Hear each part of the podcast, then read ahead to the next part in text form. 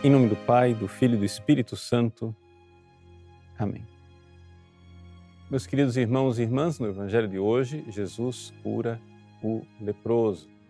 E é interessante nós notarmos que o episódio que é descrito aqui é o mesmo episódio que nós lemos há uma semana atrás, narrado por São Lucas, mas com algumas características bem específicas do evangelista São Marcos.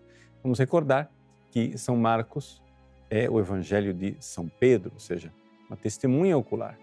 São Lucas não presenciou esses acontecimentos. Ele os narra numa tradição. Mas São Marcos está aqui redigindo o testemunho ocular de Pedro. E Pedro nota algumas coisas interessantes que não estão lá na narrativa de São Lucas. Em primeiríssimo lugar, a reação do coração de Nosso Senhor. Jesus cheio de compaixão. Isso não está lá no Evangelho de Lucas.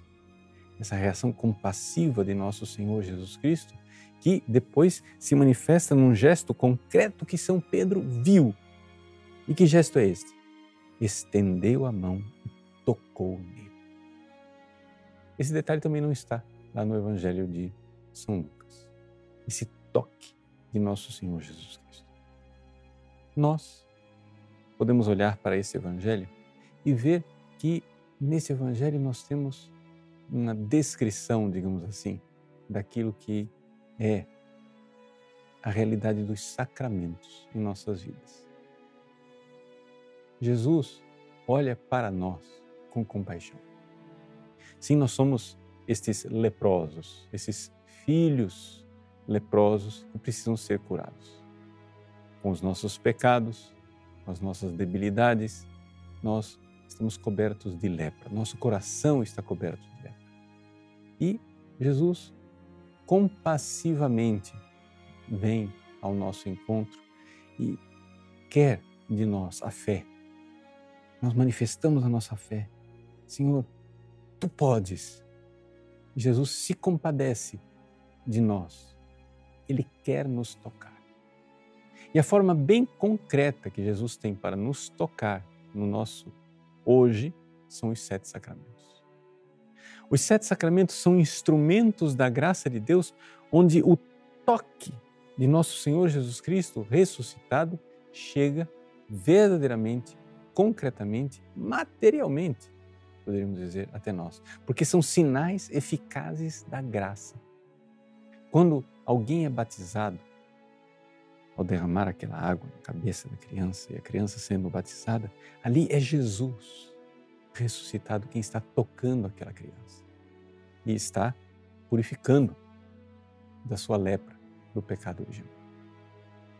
Quando você recebe a crisma, é Jesus ungido quem está derramando o Espírito Santo para que você seja capaz de amar, recebendo o Espírito Santo de amor quando você comunga, é o próprio Cristo ressuscitado que, com o seu corpo e sangue, toca em você.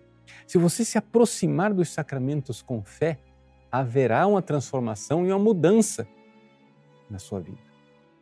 Assim como simbolicamente o leproso foi curado, ou seja, foi curado historicamente, mas simbolicamente nós podemos transferir isto para os acontecimentos, as realidades dos sacramentos da fé. Isto é algo distintivo, específico e muito importante da nossa fé católica. Infelizmente, os protestantes não creem adequadamente na realidade dos sacramentos. Ou seja, nós católicos cremos que a partir do de Jesus ressuscitado, e subiu aos céus enviou o Espírito Santo, inicia o tempo dos sacramentos. É o tempo da igreja. E haverá sacramentos até que Jesus venha na sua vinda gloriosa no fim dos tempos. Este é o tempo favorável. Esse é o tempo agora em que Jesus, compassivo, se reclina sobre nós e quer nos tocar com os sacramentos. Não despreze os sacramentos. Não fique seguindo é, Jesus e a igreja somente pela internet. Você precisa dos sacramentos.